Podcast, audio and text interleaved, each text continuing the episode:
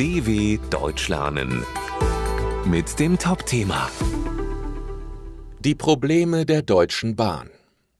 Um die Klimaziele zu erreichen, müssten mehr Menschen Zug fahren. Doch vieles läuft schief bei der Deutschen Bahn.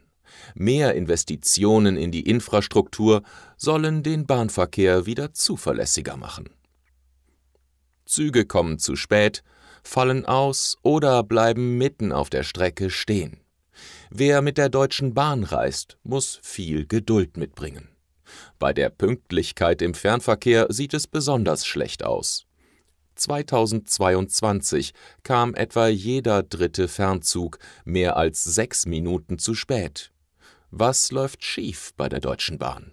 Christian Böttger, Professor für Wirtschaftsingenieurwesen an der Hochschule für Technik und Wirtschaft in Berlin, erklärt, die heutige Unpünktlichkeit ist das Ergebnis von 20 Jahren verfehlter Verkehrs- und Bahnpolitik.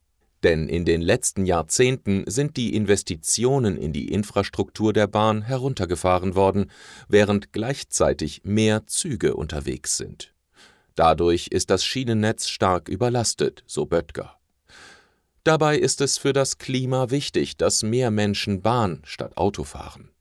Die Regierung und die Deutsche Bahn wollen deshalb in die Infrastruktur investieren. Der Haushalt für 2024 sieht deutlich mehr Geld für den Schienenverkehr vor als in den vergangenen Jahren.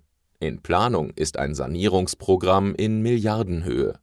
Bis 2030 sollen so 40 Bahnstrecken wieder instand gesetzt werden. Doch mit einer schnellen Verbesserung für Bahnreisende ist erstmal nicht zu rechnen.